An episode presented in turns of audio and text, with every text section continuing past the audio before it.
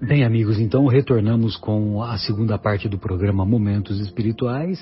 Agora iniciaremos o, o estudo da continuidade e do, do, e do encerramento do capítulo 9 da obra Paulo e Estevão, capítulo cujo título é Abigail Cristã, e nós vamos encontrar nessa passagem é, aquele belo diálogo em que Saulo é, se encontra com a noiva e acompanha a, acompanha o passamento da, da Abigail, da ex-noiva, né, da antiga noiva, o passamento dela, a desencarnação e a maneira bela e profunda como ela encarou e perdoou a, a busca de Saulo tentando reconciliar-se com ela, mas ao mesmo tempo ela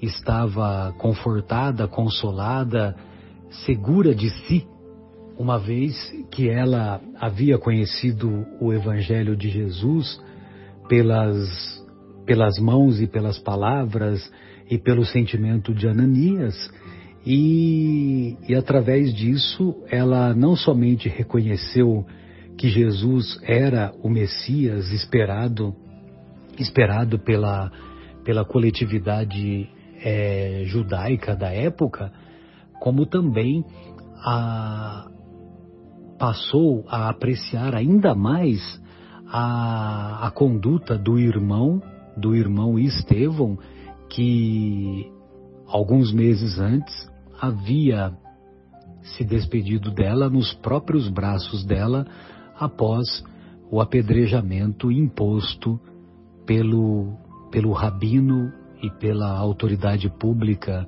do Sinédrio, o então juiz inclemente Saulo de Tarso. Gostaria de ouvi-la, Adriana. Qual o comentário que você separou para nós, querida, a respeito do, da obra Paulo e Estevão, desse, do finalzinho desse capítulo? Um grande abraço. Olá, amigos. E mais uma vez, né, como diz Marcelo, para surpresa de ninguém, o trechinho que eu vou comentar do livro Paulo e Estevão está é, tá diretamente ligado ao estudo do, da primeira parte que nós fizemos sobre a caridade. E ali fala né, que é, o Saulo estava ali é, se despedindo já de Abigail, mas que ele percebeu que ela não tinha dito nada a respeito da, das circunstâncias né, com que ela tinha perdido o irmão, toda aquela situação que ela vivenciou. E, e que ele preferia até ser acusado, né? Uh, discutir o feito, né? Que ela discutisse por que, que ele fez aquelas coisas penosas. Just, é, ele, ele preferia que fosse confrontado com a, as coisas que ele tinha feito. E ao contrário, né? Praticando a verdadeira caridade e amor ao próximo, Abigail o recebe ao contrário, com carícias, palavras generosas, meigas. E ele estranha muito aquilo, então ele não conseguiu, uh, ele não conseguia entender como como haveria não haveria esse questionamento e ele fala para ela, Abigail, antes que eu parta, eu queria saber se você realmente me desculpa, me desculpou pela morte do Estevão. E aí ele até fala, né? Eu acredito que pela sua bondade você até se esqueceu da minha falta, né? E ela responde para ele: Por que eu me recordaria disso? fala que está tranquila, porque o Gesiel está com Cristo e morreu legando-te, né, legando a ele um pensamento amistoso, ou seja, amor, amor ao próximo, mesmo que esse próximo, naquele momento, seja um carrasco seu. E aí continua: que poderia eu reclamar da minha parte se Deus tem sido tão misericordioso para comigo? Porque aí ela continua, né? Porque há muito tenho pedido ao céu para receber uma visita tua antes de partir. Então vejam como é, esse coração só cabia amor.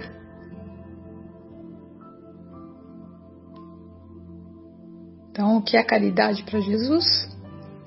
Benevolência para com todos, indulgência para as imperfeições dos outros e perdão das ofensas. Jesus já estava também no coração da Abigail.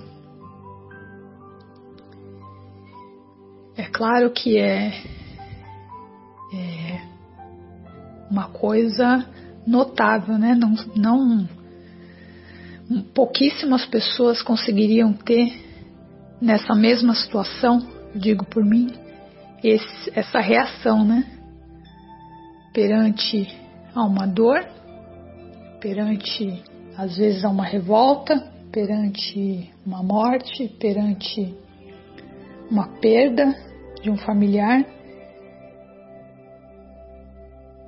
Ter realmente a fé e a confiança de que Jesus está ali ao seu lado. Não guardar rancor, é, não ter ódio no seu coração, saber que somos todos imperfeitos. Então, quem, quem falaria de perdão por uma coisa que a gente ainda não consegue entender a dimensão desse amor que ela tinha dentro do coração já? É realmente somente quando nós verdadeiramente vivermos esse Jesus, esses ensinamentos de Jesus dentro do nosso coração. É o nosso amplificador de amor maior que nós podemos imaginar, que nós podemos ter.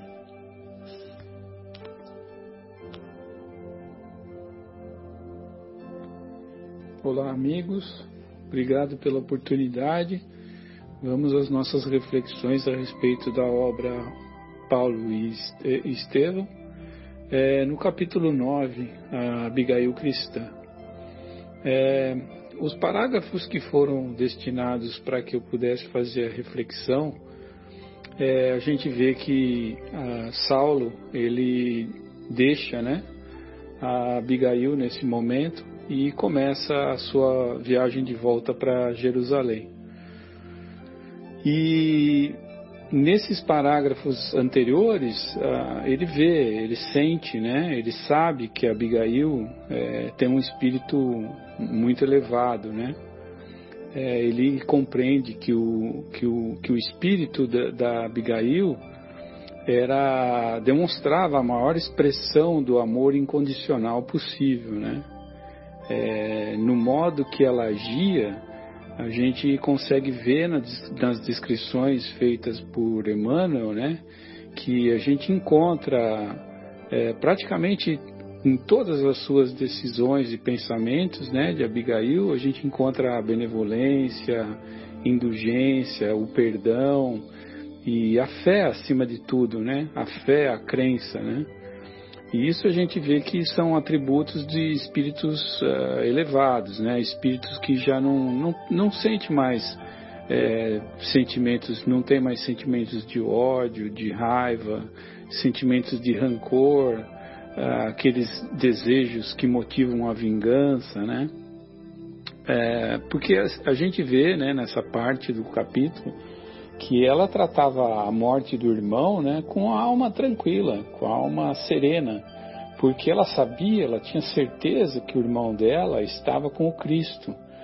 E sabia também que ele havia morrido em paz com o Saulo, né? até é, deixando uma, uma, uma, boa, uma boa recomendação né, para Saulo, ficando tranquilo que sua irmã estaria com Saulo. Apesar da atitude de Saulo de perseguidor implacável dos, dos seguidores da Igreja do Caminho. E, e, e, Saulo né, entende, e acredito que pela primeira vez ele começa a sentir a extensão da generosidade espontânea de Abigail. E esse sentimento coloca o coração de Saulo num conflito muito grande, né? É, Saulo, ele, ele também possuía um coração generoso, mas ele era dono de uma impulsividade muito agressiva e muito acentuada.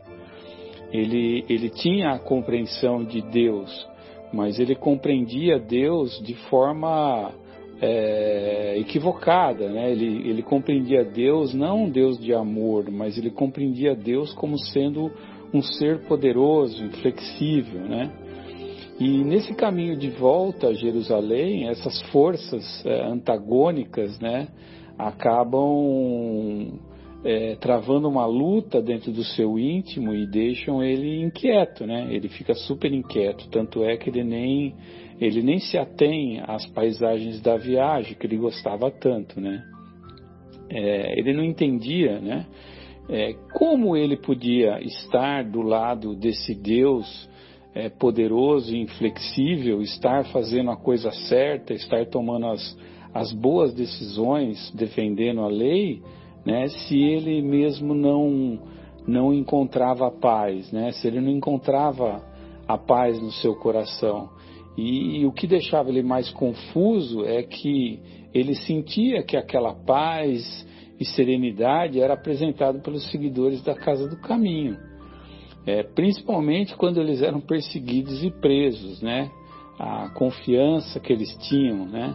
Nesse momento, a resignação, né? E tudo depositado naquele que ele chamava de carpinteiro, né? Que ele também não compreendia.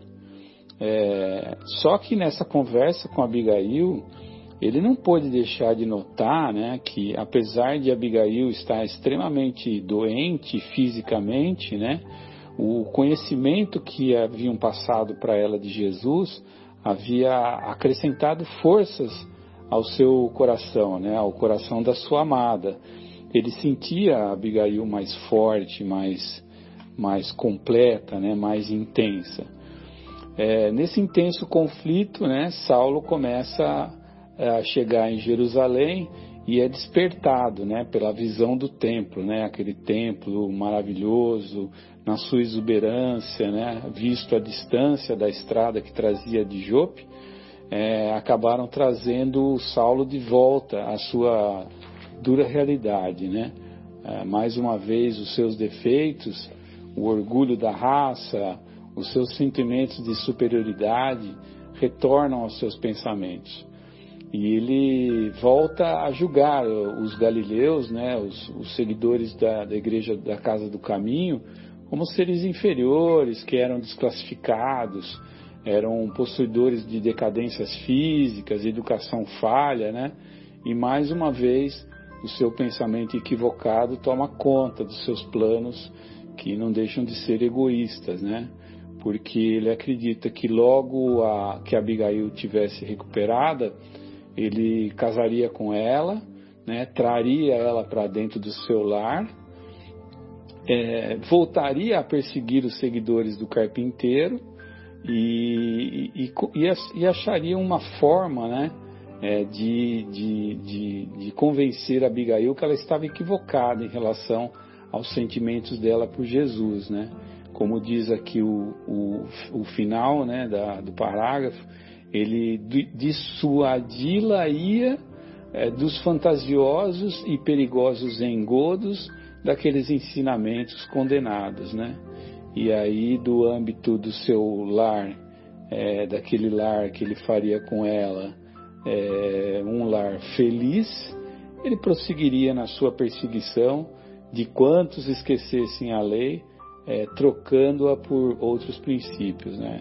É, não é agora ainda que nós vamos ver o Saulo se deixando vencer pela bondade do seu coração e pela força do nosso Mestre Jesus. Vou comentar então o trecho em que Saulo, oito meses após a morte de Estevão, retomou o contato com Abigail, encontrando-a muito doente e, de certa forma, mais espiritualizada. Tudo isso devido ao contato que ela teve com Ananias e os pergaminhos contendo os ensinamentos do famoso carpinteiro de Nazaré. Vamos encontrar Saulo em uma situação em que ele reconhecia que Abigail ganhara forças no coração por estar em contato com os ensinamentos de Jesus, ao mesmo tempo que sua vitalidade física se esvaía. Saulo, onde o orgulho da raça ainda lhe falava muito forte ao espírito, pensava na recuperação física de Abigail para futuramente poder dissuadi-la daquilo que, ela, que ele considerava ensinamentos condenados. Nessa situação em Jerusalém, ele recebe a notícia de um mensageiro de Zacarias que lhe golpeou profundamente a alma. Uma notícia muito grave, dizendo que a situação de Abigail piorara muito desde a sua última visita e que ela estava agonizando. Ele então rapidamente se pôs a caminho para a casa de Ruth e Zacarias na estrada de Jope. Quando ele chega lá, encontra Ruth e Zacarias desolados. A enferma estava em penosa prostração. Vômitos de sangue ocorriam ininterruptos. Parecia que ela esperava a visita do noivo para morrer. Ele entra mudo no quarto de Abigail que estava com cheiro das flores e do pomar que foram cuidados por ela. Abigail recebe Saulo com infinita alegria nos olhos, mas sua situação evidenciava uma derradeira agonia. Saulo, pela primeira vez na vida, se sente trêmulo diante da irremediável situação de Abigail. O olhar, a palidez, tudo indicava um breve desenlace. E Saulo, muito perturbado, ao mesmo tempo que pergunta o motivo daquele abatimento, acolhe as mãos flácidas e banhadas do suor frio dos moribundos. Começa então a cair a ficha de Saulo, que o desfecho dele com Abigail seria muito diferente do que ele tinha planejado. E eu vou deixar para os meus companheiros finalizar então é, esse, o desfecho desse capítulo de Abigail cristã. É, um abraço a todos. Muito obrigado. Queridos amigos, agora as reflexões a respeito da belíssima obra Paulo e Estevão. É, aquele momento em que Abigail, ao leito de morte, é, conversa com Saulo. Né? Só para relembrar, né, Abigail estava muito doente, de cama, já batida, e Saulo vai visitá-la depois de oito meses, depois de repudiá-la ou abandoná-la, vai visitá-la. E Abigail, um pouco antes desse período, ela havia lido os, os, uh, os escritos de Levi, de Mateus, ou seja, ela já estava com Cristo agora do coração, ela já era uma cristã, já havia conhecido a obra do Mestre Jesus, as palavras do Mestre Jesus tão bem descritas através de Levi ou Mateus. Né? Então, ela, é, conversando com Saulo, ela já no leito de morte, nos últimos instantes, ela fala com Saulo, ela cita uh, uma aparição de Gesiel, Estevão, né, que é o irmão dela, que seria o Estevão. Ela cita essa aparição né, através de um sonho e ela conta um pouco esse sonho. Olha, Estevão esteve, esteve comigo, Gesiel apareceu para mim e ele diz que Deus santifica os propósitos de ventura, né, os meus propósitos de ventura. E, e ela fala né, que Gesiel traz uma mensagem de Jesus, dizendo que Jesus a ama. E ela entende, então, é, que ela, inclusive ela fala, né? Gesiel vem buscar-me. Né? Então ela entende que já é, seria o, o, final da missão dela. A missão dela estaria sendo cumprida, o que ela foi determinada já estava sendo feito, já estava sendo concluído no que ela foi designada, no que ela se comprometeu a fazer. E ela até fala que se, é, se ela ficasse, né, se ela continuasse a viver ou até casasse com, com Saulo, poderia perturbar a missão. E aí a gente, a gente entende né, que, que nada é por acaso. Né? Não vivemos neste tempo, nesta era, nesse planeta por acaso. Não conhecemos as pessoas que conhecemos por acaso. Ninguém que cruza o nosso caminho cruza por acaso. Né? E esta era a missão de, é, de Abigail. Agora a gente fica imaginando, tá bom, e se Abigail não morresse, estivesse com saúde, ela perdoasse Saulo, casasse com Saulo, né? Teria Paulo, né? Então, o desencarne dela naquele momento era necessário porque ela plantava no coração do Saulo mais uma sementinha. Né? Ou ela seria mais um tijolo da edificação do Paulo. Né? E então ela ali neste momento, nessa conversa final, ela dá mais uma lição para Saulo, dizendo que ela né? Não, por, não é porque ela iria desencarnar que ela não continuaria ajudando. Não, ela continuaria ajudando, né? É, e, e, pelo fato dela estar desencarnando, também ela não deixaria de ser a companheira dele. Ela seria e estará e ainda estaria sendo a companheira que ele tanto amava, tanto queria. Né? Então aquele amor espiritual estaria mais vivo do que nunca, né? E que ela estaria sempre junto com ele, auxiliando-o, né? É, e ela fala ainda no final, né, um pouco antes do desencarne, dizendo que ele, Saulo, ainda não aceitou o Evangelho de Jesus, né? o Evangelho de amor de Jesus, e que Jesus teria ainda, encontraria um, um meio de nos unir, que ela cita nos unir, unir ela a ele, né? é, unir os pensamentos do, do, dos dois em comum, que Jesus ela ainda profetiza. Jesus ainda vai encontrar uma forma de unir os nossos pensamentos, o que eu estou pensando, o que eu estou agindo, o que eu estou vivendo nesse momento, né? É, você viverá. Né? que eram os ensinamentos do Mestre Jesus. Era isso, né, as minhas reflexões a respeito desse, desse, de, dessa parte, né, desse capítulo. E, e dizendo isto tudo para o Saulo, ela desencarna na sequência. E, e lá estava Estevão, Gesiel, Estevão, ali para recebê-la. Um grande abraço a todos, fiquem com Deus. Obrigado e até mais. Boa tarde a todos.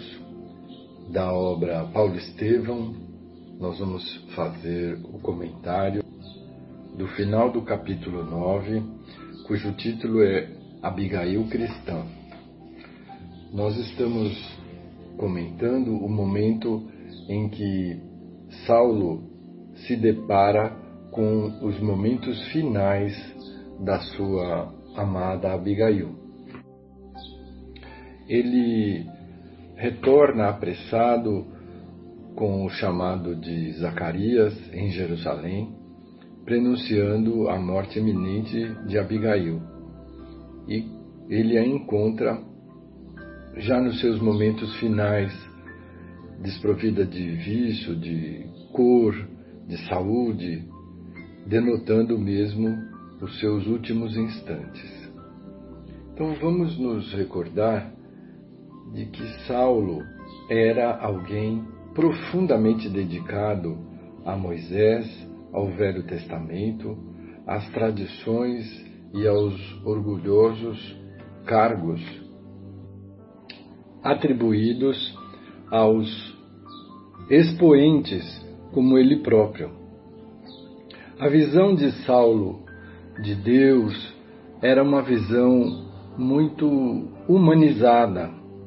Deus deveria ser, na sua visão, alguém poderoso, mas com o poder mundano, o, poder material, o poder dos exércitos, um poder estritamente humano para oprimir todos os que pensassem contrário à grande lei que ele cultuava e a mantinha dentro do seu coração e na sua cabeça, tão cheia de orgulho por ser um elemento do povo chamado povo escolhido por Deus.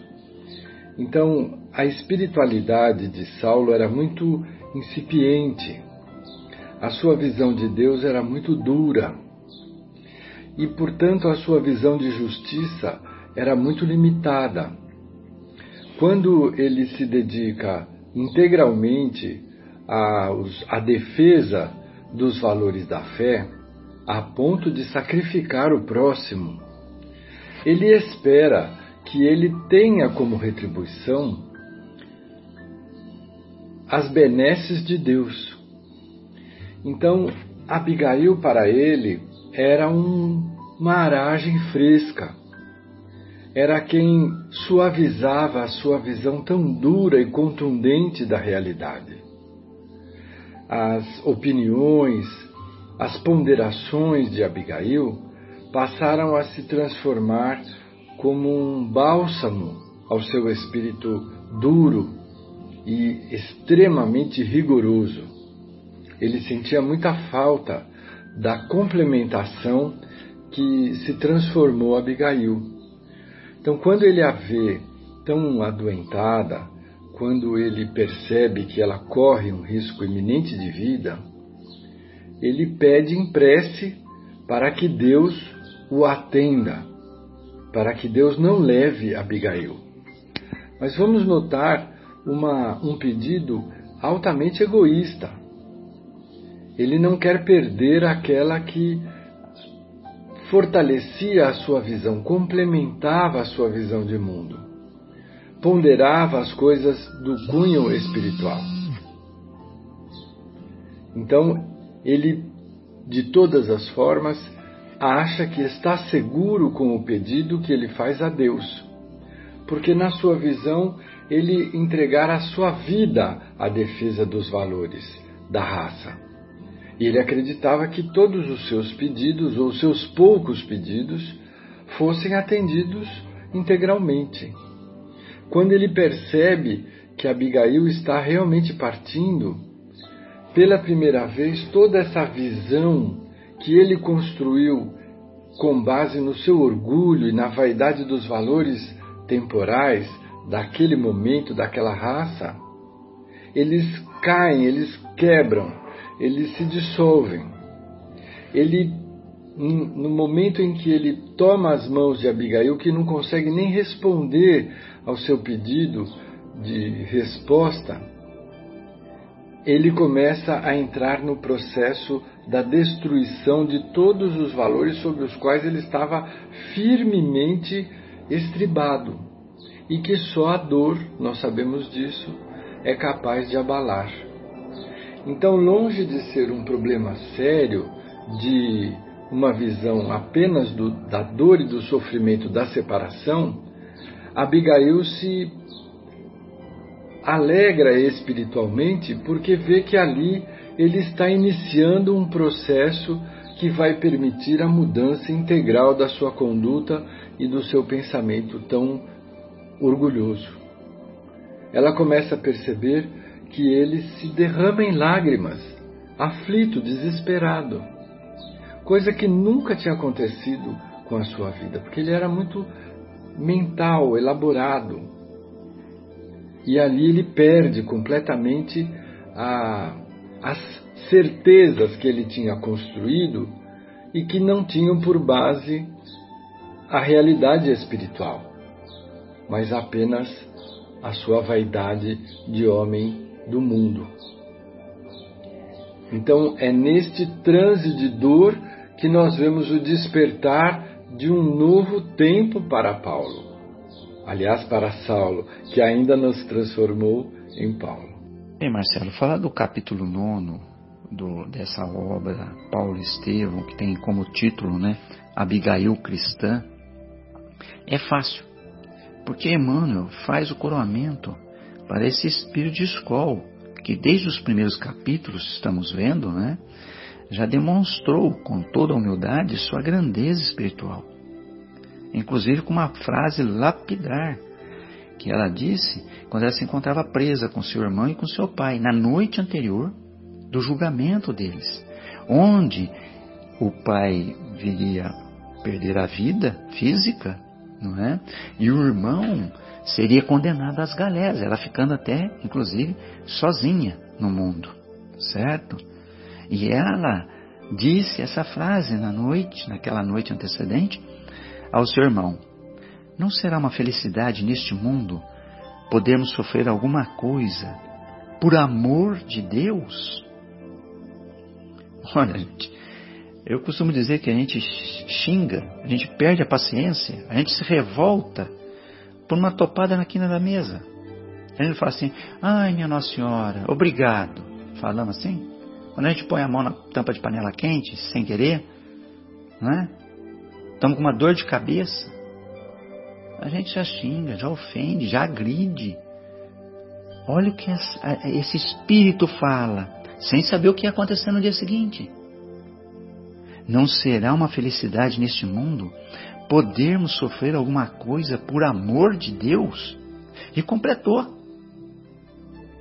Quem nada tem, ainda possui o coração para dar. Ou seja, quando achamos que nós não temos condição de ajudar ninguém, de maneira alguma, nós ainda temos o coração para dar. O coração aqui, obviamente, eu entendo que está no sentido é, poético, né? Como representante de todo o amor que há no ser humano. Nós temos o coração, nós temos o amor para dar, certo? Ora, mais uma vez, então, a Abigail está próximo do cumprimento da sua etapa de vida, né? próximo do seu desencarne por causa da doença que a acomete. E em conversa com seu amor, que é o Saulo de Tarso, eleito de seu coração, que por sua vez reluta entender e mais ainda aceitar as razões apresentadas por Abigail, né, sobre Jesus, ouve de sua amada, já no fim de suas forças físicas, mais um ensino cristão. Quando justamente Saulo se declara em lágrimas que a quer com ele em toda a vida. Então ela responde: Não chores, Saulo. A morte não é o fim de tudo. E prossegue: E, contudo, é preciso morrer para vivermos verdadeiramente. Ela está mostrando toda a grandeza de conhecimento que ela adquiriu. Ela já tinha antes de conhecer Jesus. E depois que ela conheceu Jesus, como fala no capítulo 9. E aí segue. Jesus nos ensinou que a semente caindo na terra fica só, mas se morrer, dá muitos frutos. E mais adiante, um ensino fantástico dela. Enquanto esperarmos a união indissolúvel, então aqui ela está declarando é uma declaração de amor eterno. Está declarando que ela sabe que o amor não se extingue enquanto esperarmos a união indissolúvel. Não vai se acabar. Auxiliar-te-ei de onde estiver. Demonstra a certeza da continuidade da vida após a morte do físico. Auxiliar-te-ei de onde estiver. E olha agora. E te consagrarás ao Eterno em esforços sublimes e redentores. Ela está falando isso por Saulo de Tarso, o maior perseguidor de cristão. Vou repetir. E te consagrarás ao Eterno em esforços sublimes e redentores. Talvez ela tenha tido uma visão, uma premonição do futuro do Saulo que se converteria ao cristianismo. Inconcebível nessa época. Ele é defensor ferrenho da lei mosaica e contra, obviamente, o, a, a, o cristianismo, não é? Então Saulo, diante dessa resposta dela, questiona a Abigail assim: quem te deu semelhantes ideias? Oh, você está variando, Abigail. Volta, filha, eu te quero comigo, vamos ser felizes e tal, né? Você está variando. Olha o que você está falando. E é isso que Emmanuel, nessa obra ímpar, como as que ele, através da mediunidade de Chico Xavier, nos presenteou com a psicografia de Ave Cristo, Renúncia e outras obras, né? Nos apresenta nos capítulos que virão dessa obra Paulo de Tarso, que estamos estudando, né? Paulo e Estevão, né? É, que é justamente o momento da conversão de Saulo, né? Com todos os embates que ele, depois de transformado em Paulo de Tarso, travou justamente na defesa da manutenção de Jesus do seu Evangelho, confirmando assim o que? A afirmativa previsionária de Abigail a Saulo: Te consagrarás ao Eterno em esforços sublimes e redentores. E aí volto na frase dela anterior: Auxiliar-te-ei de onde estiver. Olha só a grandeza dessa alma. Portanto, eu entendo aqui que nós nos fortaleçamos com os ensinos de Jesus, contidos, obviamente, nos evangelhos, e os trazidos a nós pela espiritualidade, né, que, que Deus e a Jesus servem, né, e sigamos adiante, com a firmeza de propósito, de caráter, como Abigail nos mostrou nessa obra magnífica do cristianismo, chamada Paulo e Estevão. Abraço a todos muita luz. Marcelo, muito obrigado aí pelo, pelo espaço mais uma vez, que tenhamos um ano maravilhoso, né? E possamos continuar tentando acertar nos comentários aí para ajudar os nossos irmãos e até mesmo e principalmente nós, né? Que o ouvido mais perto é o nosso mesmo, né?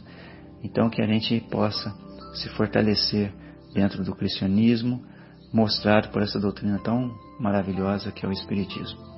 Abraço a você, a Sônia, os garotões aí, os filhão, os filhões e um ano de muita luz para todos nós. Fica à vontade aí para fazer as adaptações aí nas gravações, tá bom? Abraço. Então, meus queridos amigos, me cabe aqui comentar os últimos parágrafos então desse capítulo Abigail Cristã, do livro Paulo e Estevão. E para isso eu queria ressaltar dois pontinhos. O primeiro é de que, de fato, a vida, né, a vida com V maiúsculo, ela é uma só. É a vida. Não existe contrário de vida. Morte é contrário de nascimento, não de vida. Então a vida é a vida. Uma, única e soberana. Mas, para quem tem a certeza, já tem o entendimento de que existe, existe várias existências para a mesma vida, com situações, com contextos, com oportunidades diferentes, com corpos diferentes, com lições diferentes. Para quem já tem esse entendimento, a perspectiva é diferente, o ponto de vista é diferente. E se o ponto de onde a vista vê é de um ângulo diferente, certamente que as coisas que são vistas são diferentes. A apreciação é diferente. A assimilação é diferente. E a utilização disso é diferente. Então, para Abigail, que já tinha bebido dos ensinamentos de Gesiel, bebido dos ensinamentos do próprio Cristo, através do velhinho é, simples né, que passava por ali, ela mudou o seu ponto de vista, mudou a sua perspectiva, coisa que não aconteceu com o Saulo, que ficou no mesmo ponto de vista. Então, com essa mudança de perspectiva, ela já não viu mais tristeza, sofrimento, amargura, desespero. Ela começou a ver tudo com a ótica da esperança, da confiança e do amor. E por isso ela conseguiu deixar palavras lindas de conforto, consolo para quem ficava, incluindo Saulo, e partiu numa transição serena, tranquila, confiante, é, da continuação da jornada e confiante de que é, as almas que se amam se buscam pela eternidade e que ela estaria junto de Saulo porque ela o ama, mesmo do outro plano, o auxiliando, o ajudando,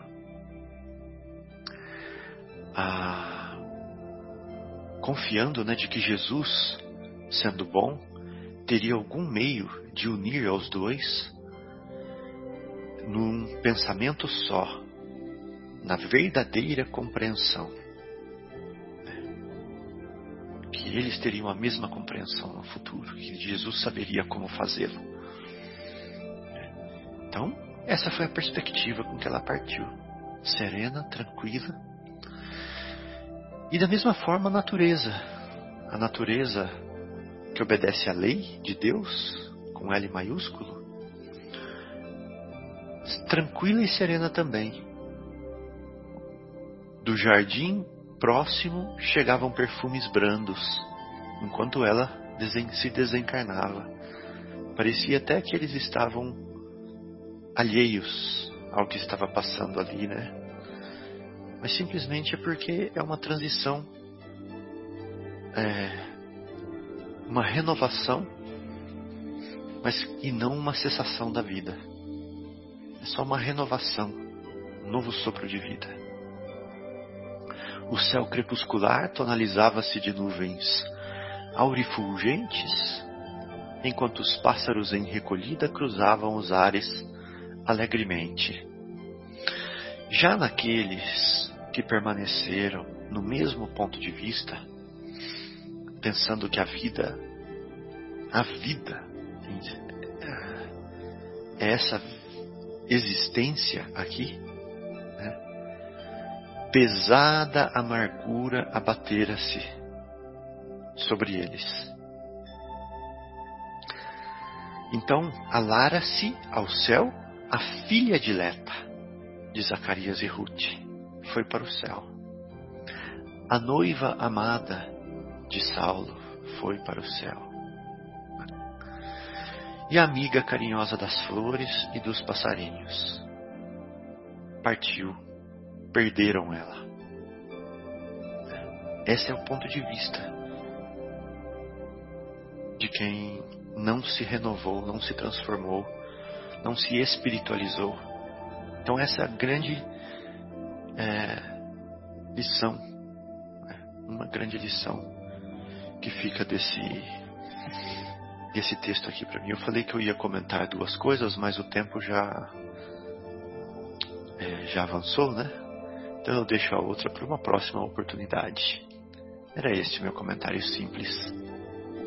Um abraço a todos e feliz ano novo.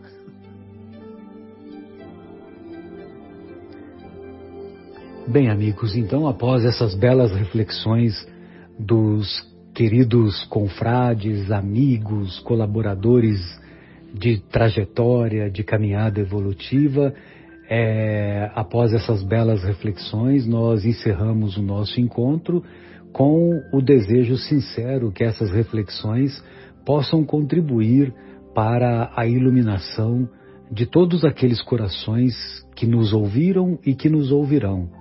Eu gostaria de deixar um abraço carinhoso, um abraço especial ao nosso querido Bruno, à nossa querida Adriana, ao nosso querido Egimar, ao nosso querido Marcos Melo, ao nosso querido Afonso, ao nosso Folharine, da inesquecível São José do Rio Pardo, e também ao nosso querido Fábio, que lá da Alemanha nos dá a sua contribuição, mas é, a sua contribuição, embora seja da Alemanha, ela tem um, um cheirinho é, e um cheirinho e um gostinho também lá de Santa Rita do Sapucaí. Um grande abraço, amigos, e até a próxima.